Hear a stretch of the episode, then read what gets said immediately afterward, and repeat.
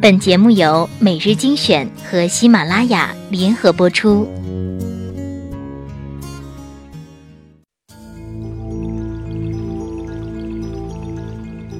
你站在桥上看风景，看风景的人在楼上看你。明月装饰了你的窗子，你装饰了别人的梦。每日精选，因你精彩。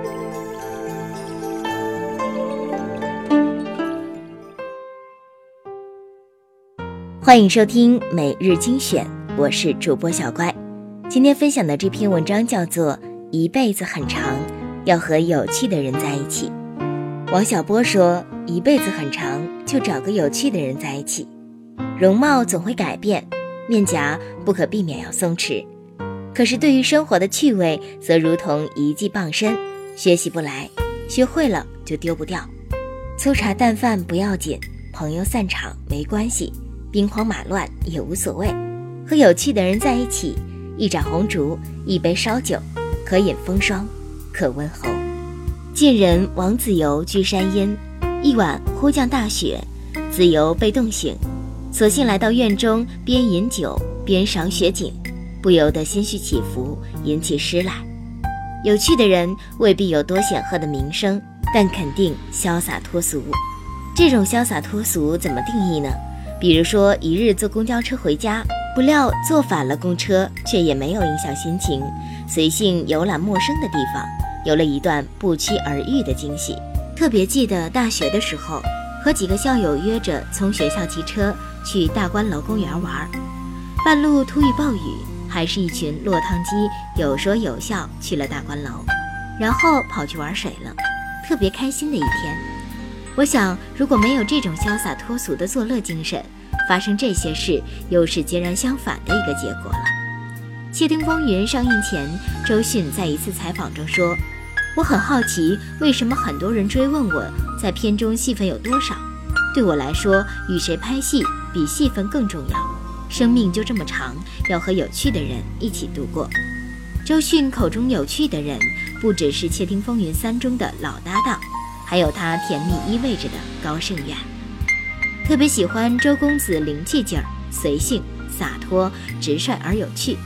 只有这样的周公子，在经历七场恋爱后，才能有情人终成眷属。一次与友人聊天，谈及对一个人至高的评价是什么，我答有意思。无独有偶，不久前读到一名流的文章，说在对交往对象的最高评价这件事儿上。几位好友的观点竟出奇的一致，无外乎这是一个有意思、很精彩的人，顿时共鸣感铺天盖地。用这样的标准来判断是否值得将一个人纳入自己的朋友圈或者长期交往，在一般人眼中或许稍显功利，在我看来却是门槛最低的交友原则。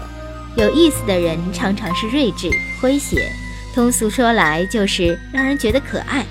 与这样的人交往，仿佛是一扇新世界的大门被打开，不同的视角、独特的想法、新奇的灵感源源而来。即便相驳论的意见，也能在碰撞间迸发出奇妙的火花。日语中有个词叫做“成田分手”，说的是该国很多新婚夫妇结束蜜月旅行后，随着飞机降落成田机场，二人关系也以分手收尾。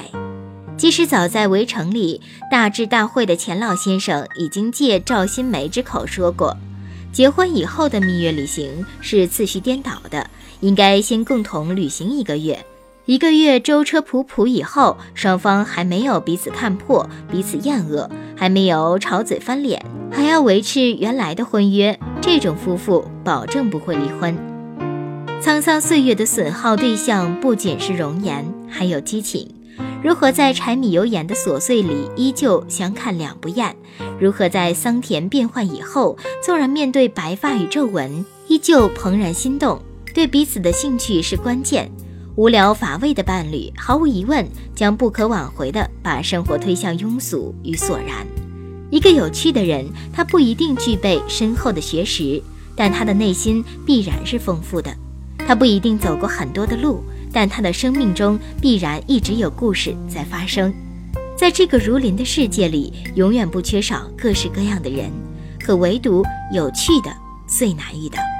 希望有一天，你我都能从自我以外的他人世界发生一场异彩纷呈的相逢，也希望有生之年，你我能有幸成为彼此太长生活里有意思的那位。